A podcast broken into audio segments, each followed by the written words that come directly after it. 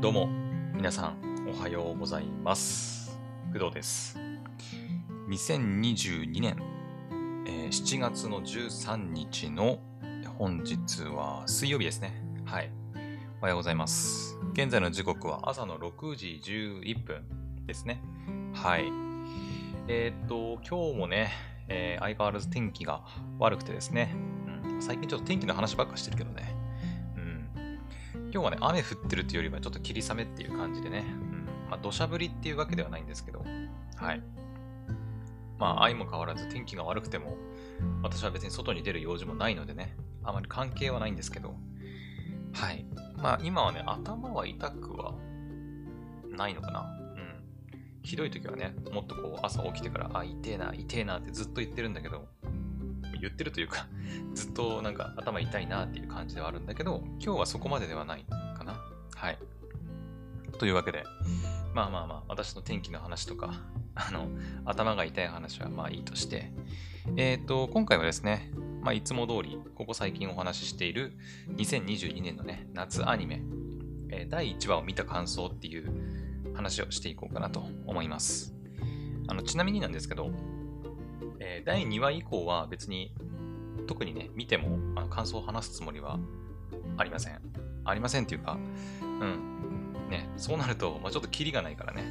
とりあえず、まあ、新作、新しいアニメが始まったのを、まあ、1話ね、見てみて、で、私がどう感じたのか、まあ、これから見ていくのかどうかっていうところをちょっとお話しできたらなという風な意味を込めてね、お話ししてますので、はい。まあ、今後ね、その話あの私の話を聞いて、まあ、見るか見ないかとかっていうのは、まあ、皆さんご自身で判断してもらえたらいいかなと思います。はい。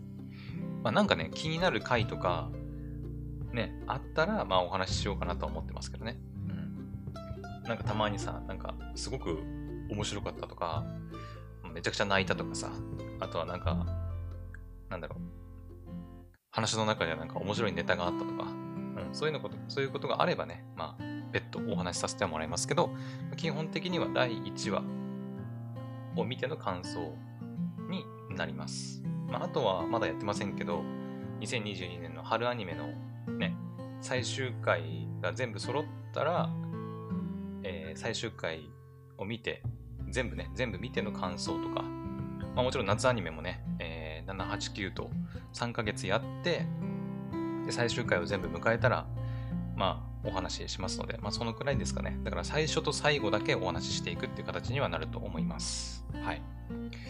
というわけで、じゃあ早速やっていきましょうかね。はい。えーと、まずですね、昨日見た作品なんですけど、えー夏アニメ、2022年夏アニメで新しく始まった作品は、昨日はですね、3つだね、3つ。一応3つ。まあ、一応っていうのは、まあ、うーん、まあ、一つはもう1話見て、あ、これは、まあ、私が見るものではないかなと判断したので、はい、あの、一応3つというふうに言っておきます。はい。じゃあ、えっ、と、まあ、一つずつ紹介していくんですけど、えまず一つがね、じゃあ、その、まあ、私が見るべきものじゃ、見るべきものじゃないっての変だな。うん。1話見て、あ、もうこれはいいかなと思った作品からちょっと紹介するんですけど、あの、KJ ファイルっていうね、あの、作品がありまして、4分くらいのね、短いアニメなんですけど、はい。KJ ファイルね。でおそらくこの KJ って怪獣の略なんだけど、うん。KJ ね。怪獣ファイル。えっ、ー、とね、これどうなんだろう ?Unext 以外とかでも配信されてるんですかね？なんかね、アニテレシアターかなテレビ東京のね、アニテレシアターってやつかなで、おそらく配信、放送されてる作品だと思うんですけど、まあなんか怪獣のなんか紹介というか、まあおそらく子供向けのなんか放送枠みたいなものなのかなうん。で、おそらく配信、放送されている作品ですね。KJ ファイル。まあ怪獣、怪獣っていうから、なんだろう、ウルトラマンとか、なんですかね。に出てくる、その怪獣について、なんかナレーションが入って、なんかこんな怪獣がいて、この怪獣の弱点はこうで、みたいなそういう解説がね、あの、入るっていう感じの作品ですね。で、1話4分ぐらいなんですけど、あのね、まあ、2分2分ぐらいの感覚なのかな。うん。2分で怪獣1体。で、もう2分で怪獣1体っていう感じですね。まあ、オープン？オープニングはあったかな？エンディングが確かあったので、まあ、エンディング含めると、まあ、2分はないかなと思うんですけど。うん。で、第1話はね、ファンバーンってやつと、ゲソラマリっていうね、怪獣の 紹介があって、まあちょっと私全然存じ上げないんですけど、なんかの怪獣なんですかね？ファンバーンとかゲソラマリって。うん。なんかね、監視対象ナンバー534、放浪灼熱怪獣ファンバーンと、なんだっけあと。まあいいや。とりあえずそんな感じで、なんかね、監視対象、監視対象ナンバーっていうのがついてて、はい。第1話はファンバーンとゲソラマリが、まあ、紹介されておりました。うん、まあ、なんだろうね、戦隊ものとかウルトラマンとか怪獣もの、うん、が好きな人は面白いのかなと思うんですけど、私そこまでね、あの、なんていうの、特撮っていうのかな？うん、昔、子供の頃はね、それこそよく見てましたけど、ウルトラマンとかね、仮面ライダーとか、うん、あとは戦隊ものか。今もやってるんですかね、戦隊ものとか。ね、仮面ライダーとかって。まあ、仮面ライダー戦隊、戦隊ものにも一応怪獣は出てくるか。巨大化するやつね。仮面ライダーはあんまり巨大化の怪獣は出てこないけどね。今、仮面ライダーって何やってんだろう？全然関係ないんだけどさ。仮面ライダー。令和の仮面ライダー？今何やってんだ？最後に見た仮面ライダーって何だろう私。えっとね、あ、全然関係ないけど、今仮面ライダーのさ、あの、ウェブサイト今見てて、思い出したというか、うん、見つけたんだけど、あのー、新仮面ライダー、今度入りますよね。あ庵野秀明さんかなね、が作る、あの、新ウルトラマンならぬ、新仮面ライダー。ね、2023年って書いてるのかな？来年の3月公開予定みたいですね。うん。まあ、私なんだかんだ言って新ウルトラマンまだ見てないんですけど、うん。まあでも、アマプラとかでいずれ配信されそうな気はするんで、まあ、その際にはね、うん。新ウルトラマンも見ようかなと思ってますけど、来年の3月に新仮面ライダーが公開されるみたいです。あとね、えっ、ー、とね、これも一応言っとくか。えっ、ー、とね、フード探偵っていうのが、えっ、ー、と、おそらく Unext オリジオリジナルじゃない、Unext 独占で、あの、配信されるんですよね。うん。そうそうそうそう。えっ、とね、テレビ、まあ、東京 MX とかサンテレビとか BS11、CS 東 A チャンネルとかでは普通にね、配信、放送されるみたいですけど、その配信サービスにおいては Unext が独占でね、あの、配信するみたいで、あの、仮面ライダーダブルのアニメなのかなこれね。うん。そうそうそう。仮面ライダーダブルだよね、多分ね。2009年のテレビ放送開始から13年だって。私当時見てましたね。あれですよ。あの、え、なんだっけ？あの人。菅田将暉くん。うん。菅田将暉くんが出てる仮面ライダーですよね、確かね。ちょっと私あまりその辺の詳しいことはわからないですけど、確かそう、菅田将暉くんが、えっ、ー、と、フィリップかな？フィリップの方かな？うん。として出てる仮面ライダー。はい、ですね。菅田将暉くんってね、確か私と同い年なんだよね。同い年っていうか、同じ学年というか、確か違ったかな？ちょっと全然ね、アニメの話関係なくなっちゃったけど、えー、菅田将暉くんでしょくんづけするのもなんかちょっと変な感じするんだけど。ああ、でもそっか。早生まれですね。1993年。生まれた年は同じだね。うん。私も1993年生まれなんで、ただ2月21日だから、えー、早生まれですね。ということは、一つ学年的には上か。まあ、ね、もう学校卒業してるから、別に学年で話するのもなんか変な気するけど、まあ、生まれた年としては同じですね。うん。私は93年の11月生まれなので、まあ、年上年上っていうか、ね、先に生まれてますので、うん、年上っちゃ年上ですけど、まあ、同じ年に生まれてるので、まあ、若干ね、なんかこう、親近感湧くんですけどね。うん。あ、そんな菅田将暉くんが、くん、さんかな ?3 か 菅田将暉さんが、えっ、ー、と、まあ、出てた当時ね、2009年って何年前？えー、10、ん？今年2022年でしょ ?12、13年ぐらいか。前か。えー、だから、えー、7、ん？いくつだ ?7、16、10、私が高校生か中学校ぐらいの時かな。ですかね。うん。その頃に入ってた仮面ライダーですね。まあ私、中学高校の頃は、まだ結構ね、仮面ライダー とかね、結構がっつり見てたんで、うん。そうだね、見てましたね。うんまあ、中学高校で仮面ライダー見てるやつもあんまりいないなと思うんだけど、私は結構ね、うん、好きで見てましたね、仮面ライダー。仮面ライダーは多分ね、どこまで見たんだっけな。ダブルも見たし、ちょこちょこね、あの見てない仮面ライダーもあったりはするんですけど、えー、仮面ライダーの時系列がわかんねえな。なんか、オーズとか、ね、ありましたよね。オーズとか、あー、わかんねえな。一番最初に見た仮面ライダーはね、仮面ライダークーガだっていうふうに覚えてるんですけど、アギトとかさ、えー、仮面ライダー、えー、龍騎とか、うん、そのくらいかな、覚えてんの。他にも多分あったと思うんだけど、ちょっと今パッて出てこないんだけどね。うん。そんな感じで、ね、結構仮面ライダーは好きで見てましたね。まあ、戦隊ものも、はい、あの、小さい頃は見てましたけど、どっちかっていうと、そうだね、仮面ライダーの方がずっと見てたかなっていう記憶ですかね。はい。というわけで、ちょっとね、話がだいぶそれてしまったんですけど、まあ、ちょっと KJ ファイルの方に戻りまして、はい。まあ、そんなね、あの、特撮系の、うん、まあ、怪獣について、解説っていうのかな、うん、が入るアニメ。なんかわざわざアニメにする意味はあるのかなとちょっと思いましたけど、まあ、4分のね、短いショートアニメで、うん、アニテレシアターなる、まあ、子供向けのちょっとした枠の作品かなと思いますので、はいまあ、気になる方はチェックしてみてもいいんじゃないかなと思います。はい。まあ、私はとりあえず第1話でいいかなっていう感じです。はい。というわけで、KJ ファイルについてちょっと解説してみました。はい。じゃあ続いて、まあ、ここからがまあメインっちゃメインかな。うん。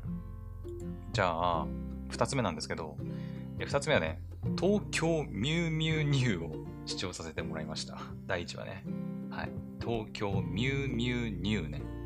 うん。で、これさ、えっ、ー、とね、東京ミュウミュウニューっていう作品なんですけど、まあ、これもどっちかっていうと子供向けといえば子供向けかな。うん。で、しかもどちらかというと、さらに子供の中でも、まあ、でも今こういう風なこと言うのは変なのかな。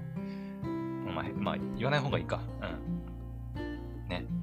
まあ今ね、男の子でも女の子でも、まあね、そのプリキュア見たりとかさ、それこそさっきの仮面ライダー見たり、なんだ、戦隊もの見たり、怪獣もの見たりすることもあると思うので、まあ、あまりその私の判断で、これは男の子向けとか女の子向けっていうのはあんまりなんかまあ、良くないね。確かにね。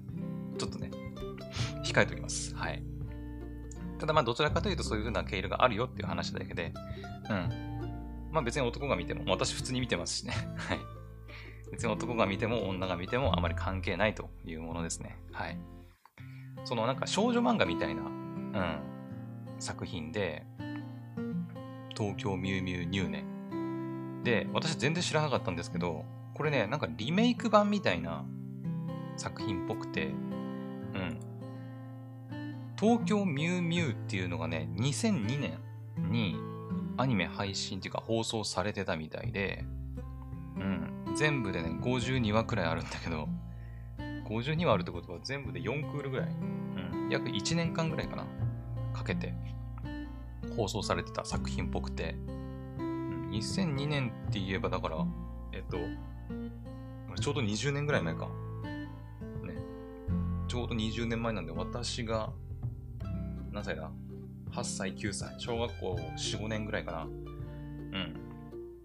違うか？ん ?4、5年じゃないわ。小学校2、3年か。ん？あれ？ちょっと待って。小学校4年生で大体10歳ぐらいだよね、確かね。8、9だから、そうだね、2、3年か。うん。の頃に、えー、放送されてたテレビアニメみたいです。はい。さすがにね、当時見てた記憶は全然ないんですけど、うん。あれですかね、あの、プリキュアとかさ、え、でもプリキュアはプリキュアで入ってた気すんだよな。どの枠で入ってたんだろう。うん。ですね。うん、なんかその当時入ってた東京ミュウミュウっていうやつの、まあ、リメイク版っていう形で、新しく東京ミュウミュウニューっていうのが入ってます。まあ、ニューってあの、英語のね、ニューっていうのがついてるんだと思うんですけど。はい。で、おそらくキャストもね、刷新されてますね、多分。だよね。いちごちゃん、桃宮いちごちゃんが多分主人公なんだけど、中島咲さんが声優やられてますが、えー、っと、いちごちゃんはね、今回のミュウミュウニューの主人公は、そうだね、天馬祐希さんかな？うん、が担当されてるし、うん、結構、結構キャスト陣多いんですけど、あの、まあ、イケメンキャラクターも多くて、内田祐馬さんとか、中村中村雄一さんとかね、岡本信彦くんとか、うん、山下大輝さんとか、梅原雄一郎さんとかね。はい。まあ、イケメンキャラクターの豪華声優陣もいますけど、でもね、やっぱ東京ミュウミュウ、昔のね、やつと比較しても、やっぱキャスト陣が結構刷新されてるなっていう感じですね。うん。やっぱ少女漫画ですかね。原作の漫画があるっぽいね。うん。です。まあ、なので少女漫画系の作品が好きな人とか、まあ、プリキュアとか、うん、 U-NEXT で見ると関連作品として明日のナージャとかさ、うん、もう懐かしいんだけど、めちゃくちゃ ナージャもね、当時見てましたね、私ね。うん。あとはミルモでポンとか、キラリンレボリューションとか、神風怪盗ジャンヌとか、怪盗セイントテールってなんだろう？ちょっと私わかんないな。あと、シュガー、シュガシュガルーンとか。うん。だからその辺の、その少女漫画系の作品、うん。が好きな人とか、今まで見てきた人にとっては、あの、すごくいい作品なんじゃないかなと思います。はい。東京ミュウミュウニューね。うん。あとはだからその、昔の東京ミュウミュウを知ってる人とか、うん、は、よりね、なんかこう、懐かしいなっていう気持ちで見れるんじゃないかなと思うんですけど、うん。まあ私はどうかな。うん、まあ第1話見て、完全に少女漫画だわ、みたいな 感じは受けましたけど、うん。まあそうだね。でもなんか見てもいいかなっていう気もしたんだよねうん。特別別につまらないっていうわけでもなかったし、はいまあ、さっきも言ったように私、その仮面ライダーとかさ、ね、戦隊ものもまあまあ好きだし、ね、それこそプリキュアとかも当時見てたし、がっつりね。お邪魔女ドレミとかさ、うん。見るもね、ポンもね、多分見てた気がするな。全部見たかどうかはわかんないけど、キラリンレボリューションとかもね、もう歌を覚えるくらい好きでしたね。うん。明日のナージャとかも見てたし、神風怪盗ジャンヌも、えー、全部は見てないと思うんだけど、見てた記憶ありますね。うん。カードキャプターさくらとか懐かしいね。うん。そういった感じで、あのー、少女アニメ、漫画が好きな人は、あのおそらくハマると思います。はい。というわけで、東京ミュウミュウニュー、はい、という作品の第1話を見た感想でございました。はい。じゃあ、最後に、えー、作一つ作品紹介します。これもね、まあ、昨日見た作品ですね。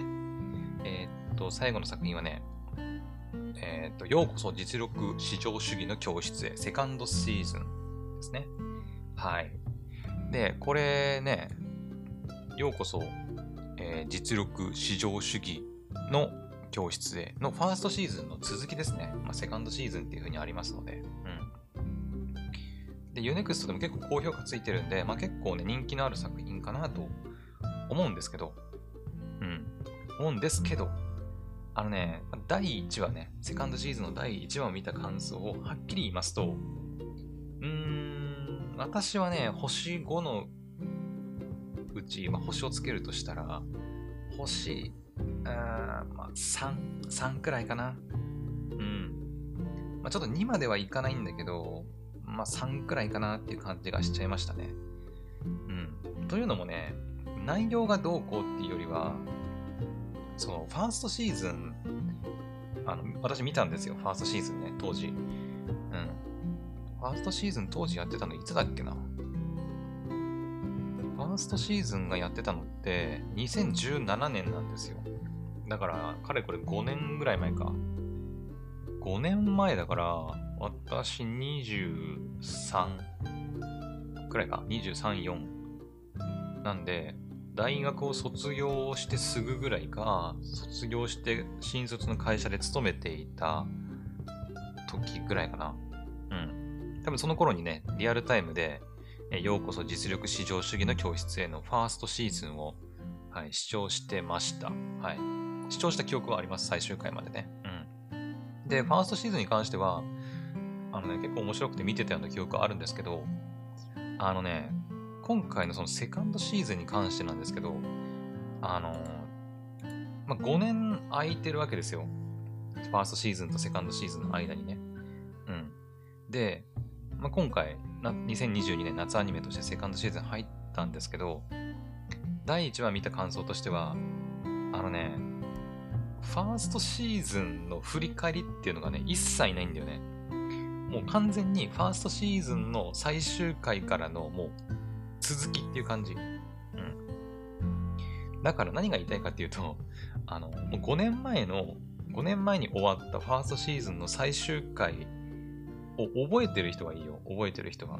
まあ、振り返りでさ、ファーストシーズン見直したとかさ、あとはなんか原作をずっと追っかけてる人とかで、あの内容もめちゃくちゃ理解している人とかは、あのめちゃくちゃ楽しめる作品なんじゃないかなと思うんですけど、まあ、私、特別その、ね、この作品の原作を追っかけてるわけでもないし、5年前にね、もう配信されたものをリアルタイムで見てて、その時点で私の記憶止まってるんですよ。うん。止まってて、で、最終回正直どうやって終わったかも正直記憶がね、もう曖昧な部分もあって、なんかね、無人島みたいなところでなんかサバイバル訓練的なことをね、やってたような気がするんだけど、そのような感覚しかなくて、感覚でそういう記憶しかなくて、で、そこからいきなりセカンドシーズン始まりましたってなって、5年越しにね、で、あの、ファーストシーズンのあの振り返りというか、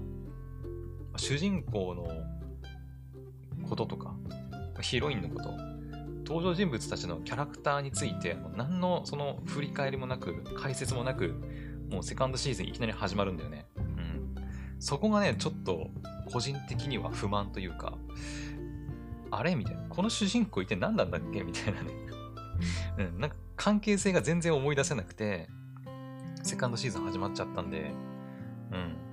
なんか途中でね、解説とか振り返り入るのかなと思ったんだけど、もう一切なくて、うん、そこがね、ちょっとこう、うん、なんか、うーんって感じだったね。だから、まあ、原作ファンとか、まあ、なんだろう、本当に好きなファン以外の人を結構置いてけぼりにしてる感じはちょっとあるかなっていう気はしますね。うん。まあだから、あの、セカンドシーズンだけをこう見ていくというか、セカンドシーズンから入る人とかにすると、はってなると思う。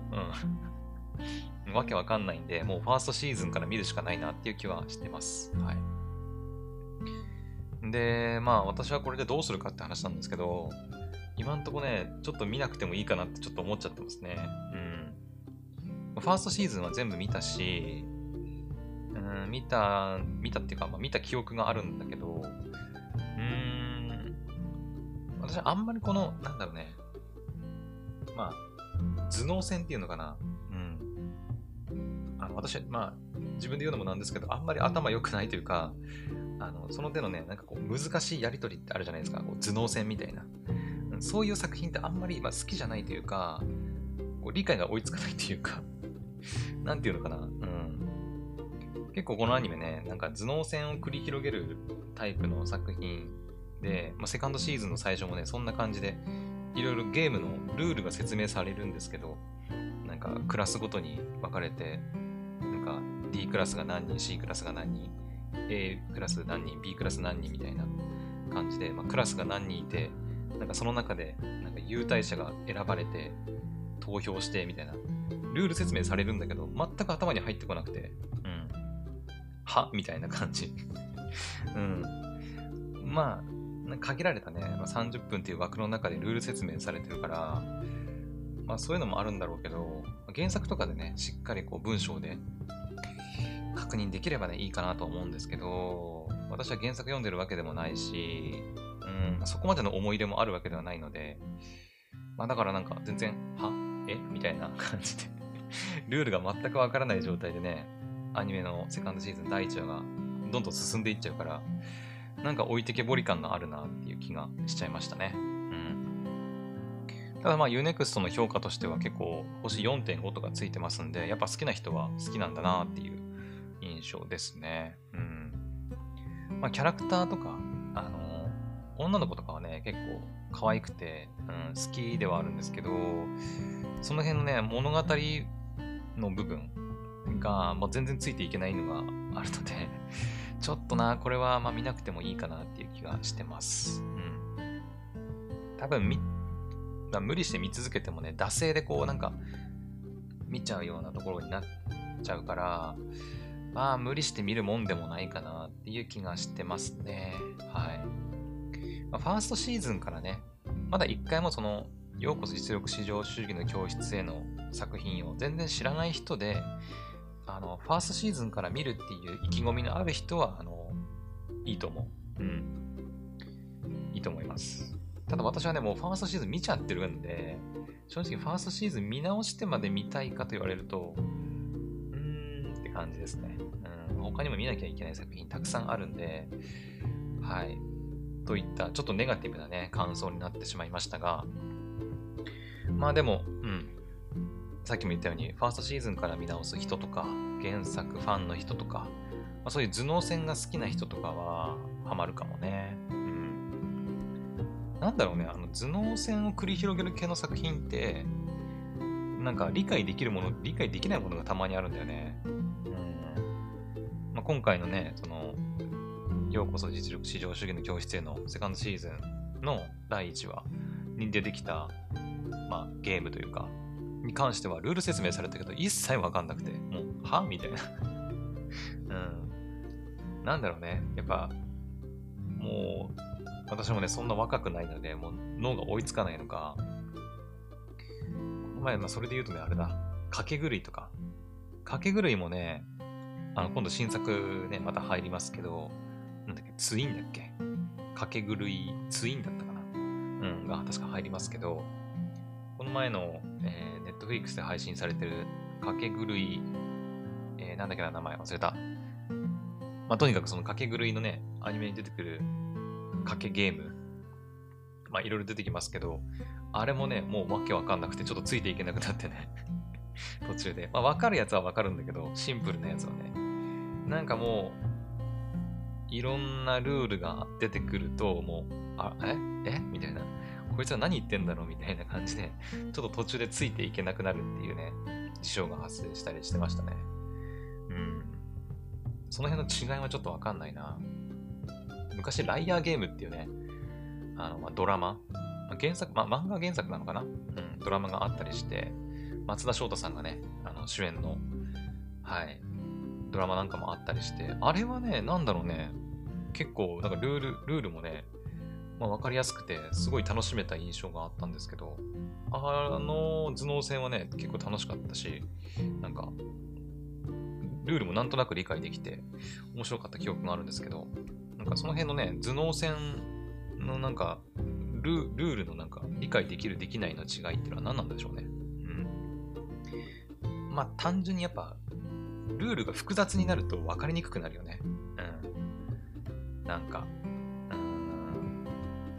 っぱシンプルな方が、ね、分かりやすいっていうのはあると思うね。シンプルなんだけど、なんかその頭脳戦を繰り広げる余地のあるものが面白いのかなっていう気はしますね。まあ、ルールが複雑になればなるほど確かにいろいろできることは増えてくると思うんだけど、その分、その読者というか視聴者にルールを理解してもらうのが難しくなるのかなっていう気はしますけど、はい。まあ、そんなこんなで、あのようこそ実力至上主義の教室へのセカンドシーズンが始まったわけなんですが、私個人の感想としては、あの、まあ、第1話の中で、ファーストシーズンのちょっと振り返りとかね、キャラの説明とかを入れてくれるとよかったなっていう感想でございます。はい。まあ、あの、あくまで私の個人的な感想なんでね、はい。まあ、気になる人はね、第1話見てみたらいいんじゃないかなと思います。私個人のおすすめとしては、ファーストシーズンから連続で見ることをお勧めしますね。はい。というわけで、ようこそ実力至上主義の教室へセカンドシーズン第1話を見た感想でございました。はい。というのが、えー、っと、私が昨日見た新作アニメですね。KJ ファイル、えー、東京ミュウミュウニュー、そしてようこそ実力至上主義の教室へのセカンドシーズンですね。はい。OK。まあでもなんか結構ね、だいぶ作品も揃ってきたなっていう印象ですよね。うん。現時点でね、もう30はいかないにしても、うん、でももうそれぐらい揃ってるかな。うん。約30作品ぐらいは揃ってますね。はい。ただまだまだね、出てないっていうか見てない作品もあって、まあ、今日で言うとね、オーバーロード4、うん、かな？オーバーロード4がね、今日から、ね、 U-NEXT で配信されるということなんで、まあ、そちらも見ていかないと、見ていかないとというか見たいなと思ってますし、うん、あとはね、そうだな。まあ、昨日もちょっと言いましたけど、ラブライブ。うん。ラブライブスーパースターのセカンドシーズン、第2期が、始まるというのもありますし、あと、断末。男女に出会いを求めるのは間違っているだろうか。の新章もね、入るし、あとは、まあ、さっき言ったフート探偵、あの仮面ライダーダブルのアニメも入るし、うん。あとは、あ組長娘と世話係とかっていう作品も入るし、黒の召喚師とか、うん。あとは、あ、異世界薬局とか、惑星のさみだれ、うん。まあ、あくまでね、私がちょっと気になってる作品をちょっと挙げてますけど、あとは、あ最近雇ったメイドが怪しいとかね。うん。はい、まだまだね、登場してない作品も多々ありますので、まあ、第1話が配信されて見たら、またその都度感想をお話ししようかなと思っております。はい。というわけで、まあ、アニメの感想については以上でございます。はい。うん。OK。まあ、というわけでね、まあ、今回はこの辺で締めてもいいかなと思うんですけど、まあ、昨日もね、実はちょっと言おうと思ってて、あの、ちょっと忘れてたことがあって、まあ、何かっていうと まあ、昨日からね、まあ、今日までなんですけど、Amazon プライムで入って始まってますよね。うん。えー、昨日から始まって、今日の23時59分までな？うん、Amazon プライムで、はい。年に1回の、まあ、大型 Amazon セールですよね。うん。まあ、でかいセールはね、年に2、3回ありますけど、えー、なんだ、サイバーマンデーセールとか、ね、プライムデーセールとか、まあ、いろいろ2、3回ぐらいありますけど、そのうちの1回が、まあ、昨日から始まって、今日の23時59分まで開催されております。うん。まあ、いろんな YouTuber の方とかがね、えー、おすすめの、なんか、グッズというか、商品とかね、ま、いろいろ動画出してますけど、はい。皆さんもなんかおすすめじゃないや、なんか欲しい商品とかあったら買ったらいいんじゃないかなと思います。私はちなみにですね、まあ、この前もね、私、Amazon の プライムデーの紹介ちょっと軽くしました。軽くじゃないな。1時間くらい喋ったかな まあしましたけど、まあ正直あんまり欲しいものもなくてですね。うん。ないです。特に欲しいものないんですけど、あの、まあちょっとね、この場を借りて、あの、まあ紹介というか、初めて言うことなんですけど、まあ、私ゲーム実況ね、えー、やってて、あの、スマホでヘブン・バーンズ・レッドやったりとか、で、この前プレステ4でね、ゴッド・オブ・ウォーやったりして、で、あのゴッド・オブ・ウォー、ゴッド・オブ・ウォーのね、配信がとりあえず、まあ、終わって、終わってというかメインストーリーがね、全部クリアできたんで、一旦終わったんですけど、で、その後、ヘブン・バーンズ・レッドと、まあ、何かゲームをやり、おなうんと、合わせてね、何かやりたいなと思って、まあいろいろね、なんかゲームを探してるんですけど、あのー、その中で一つやろうかなと思って、今ちょっと、ほんとここ1週間、2週間ぐらいかな。2週間経ってないかもな。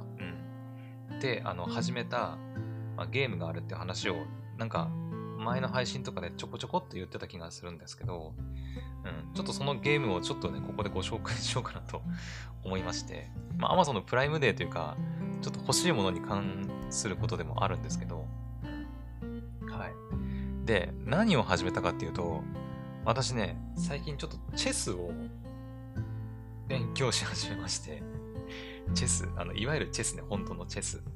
あの、あの、盤で、盤っていうかあの、な何かける何のマスで戦うやつ、あのチェス、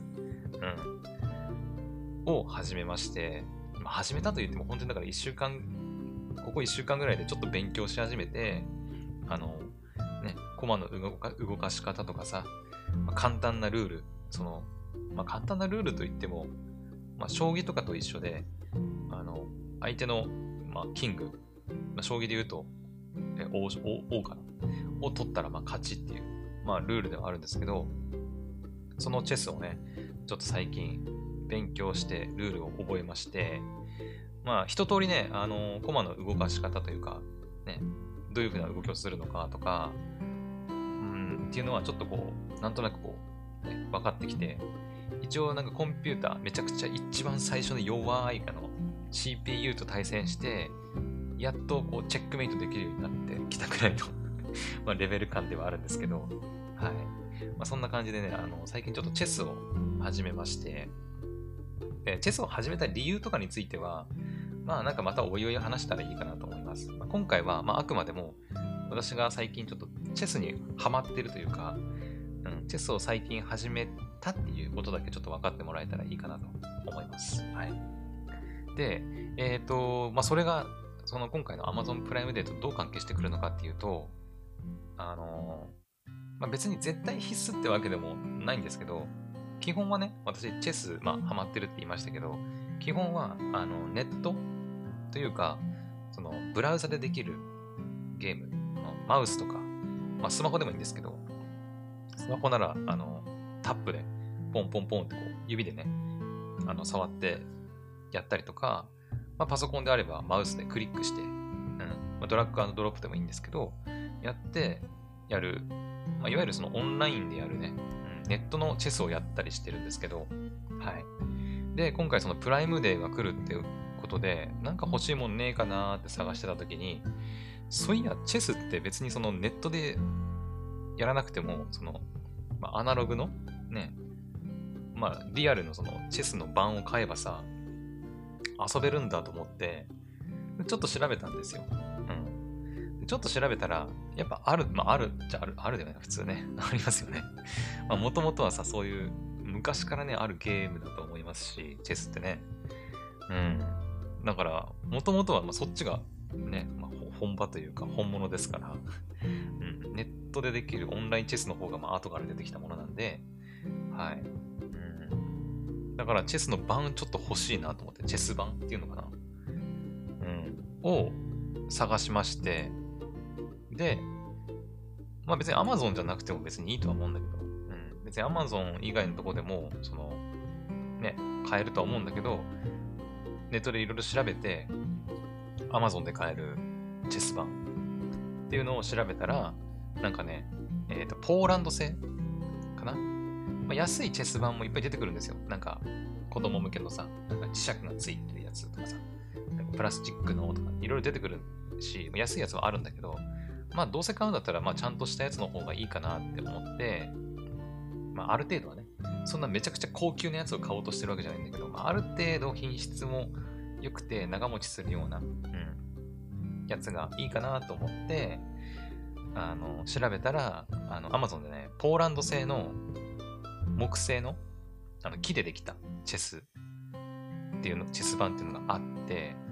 え、ー、ね、 Pearl Large by Master of Chess かな？うん。っていうのがあって、ポーランドの職人による綺麗な造形の木製のチェスセットらしい。42センチ ×42 センチのボードサイズね。うん。8.5センチの存在感のあるキングとか書いてありますね。8.5センチ？?8.5 センチって結構だね、確かに。うん、まあまあまあ、でも、そっか。42ってことは、結構でかいかもな うん、今、サイズ、今で数字で見て思ったけど、結構でかいかもしれないね。うん。はい。まあ、安いやつ見るとね、本当に1800円とか うん、めちゃくちゃ安いのもね、あるし、まあ、電子版なんてのもあるみたいですけど、まあ、どうせ買うんだったらね、うん、ある程度品質の高そうな、良さそうな、ね、まあ、ちょっと値段は張りますけど、これね、12,800円って書いてますね。うん。まあ、今回のプライムデーで特別安くなってるわけでもないので、うん、別に今回、あの、買うつもりはないですけど、まあ、プライムデーってことなんで、ちょっと探したら、あの、そういうチェス版もちゃんと Amazon で買えるよっていうことが分かったということでございます。うん。はい。なのでね、まあ、いずれ、ね、あの、私最近本当にチェス始めたばっかで、まあ、どこまでハマるかもまだ分かんないし、うん。今はね、一応ネットでチェスやって、コンピューター相手にね、やっとなんか、チェックメイトできたとかね、あの、チェスはなんか引き分けっていうルールがあって、まあ、ステイルメイトって言うんですけど、うん、結構その 頑張るんだけどね、敵に逃げ切られて、まあ、ステイルメイトになって、引き分けになったりとかねして、グワーみたいな、チェックメイトできねーみたいなね、うん、ことになったりもしてて、まあいるんですけど、まあでもなんか楽しいんだよね。うん。はい。まあ、そんな感じで最近ちょっとチェスに、あのまあ、ハマってるというか、うん、最近少し勉強し始めたので、まあ、いずれ、なんかこう、もっとこうやっていくうちにさ、なんか、うん、なんだろうね。まあ、アナログ版のやつもね、欲しいなと思ったりとか、あとは、まあ、アナログ版があればさ、ね、それこそ、まあ、リアルのね、友達、まあ、リアルの友達ほとんどいないんですけど いないんですけど、ね、まあ、いずれ、まあ、そういうことになればね、うん、まあ、このポーランド製の木製チェス盤を買ってもいいんじゃないかなというふうに感じております。はい。という感じです。はい。まあ、もしね、チェス気になる人は、はい。一応まあリンク貼っておくんで、Amazon のね、リンク貼っておくんで、よければ、今回のプライムデーで安くはなってないんで、はい。まあ、別にいつ買っても、まあ、値段は変わらないかなと思います。うん。そうですね。ここ最近の値段の変化を見ても同じ12,800円ですね。うん。新品です。まあ、そんなにポンポン売れるもんでもないと思うんで、はい。特に日本人、日本はね、あの、チェスのユーザーってやっぱあんま多くないらしくて、チェスの競技人口って、まあ私がね、その今回チェスをやり始めようと思ったきっかけの一つに、チェスのやっぱ競技人口がめちゃくちゃ多いっていうのもあって、うん、世界で見るとね、チェスの競技人口って、まあ競技人口っていうか、チェスをたしなむというか、チェスのルールを知ってて、チェスができる人の人口らしいんだけど、えっ、ー、とね、世界でね、8億人ぐらいいるらしいんですよね。すごいよね、8億人。それに比べると、その、将棋とか碁もあっ、あれってやっぱ日本とか中国で盛んな、その、ゲームというか、なんですけど、まあ、競技人口やっぱ1億人もいないんですよ。うん、世界で見ても。うんだからやっぱ競技人口の多いチェスの方が、まあなんか、ね、もしできるようになった時にさ、なんか、まあオンラインでもオフラインでもいいけど、海外海外の人たちとかも、と一緒にこう、チェスやったりとか、ね、一つのゲームで楽しめるっていうのは、まあいいなと思って、ちょっとね、チェスに手を出し始めました。はい。まあもちろんね、それこそなんか、Apex とかさ、フォートナイトとか、まあそういうね、みんながやってるようなゲームとかやってもいいし、まあ、それでもね、別に海外の人たちとなんか一緒にプレイしたりとかもできるし、いいなと思ったんだけど、なんとなく、さ、まあ、もちろん、まあ、今後ね、あとね、あとで、あとで、まあ、詳しく話しますけど、やっぱさ、趣味何ですかとか聞かれて、まあ、チェスですって答えたらちょっとかっこいいなって思うじゃないですか。うん。っていうのもあって、まあ、ちょっとかっこつけ半分なところもあるんですけど、うん、まあちょっとチェスを最近始めたということでございます。はい。なので、あのー、ね、今、ヘブンバーズレッド、ツイッチでゲーム配信やってますけど、あの、チェス .com っていうね、有名なチェス、オンラインでチェスができるサイトがあって、あの、まあ、CPU と対戦したり、実際にね、人と対戦したりっていうのができるサイトがあって、世界的に有名なサイトらしいんですけど、それを使ってね、チェスのあの配信をちょっと考えています。はい。ただ、あの、できるかどうかわからないので、まあちょっとテスト配信も含めてね、一回やってみないとわからないんですが、はい。チェスの配信。まあ本当にね、まだ始めたばっかだし、あの全然戦略とかもね、ないので、あの正直見せるのもおこがましいような気もするんだけど、まあそれでもいいかなと思いまして、うん。まあ、チェスの配信を考えております。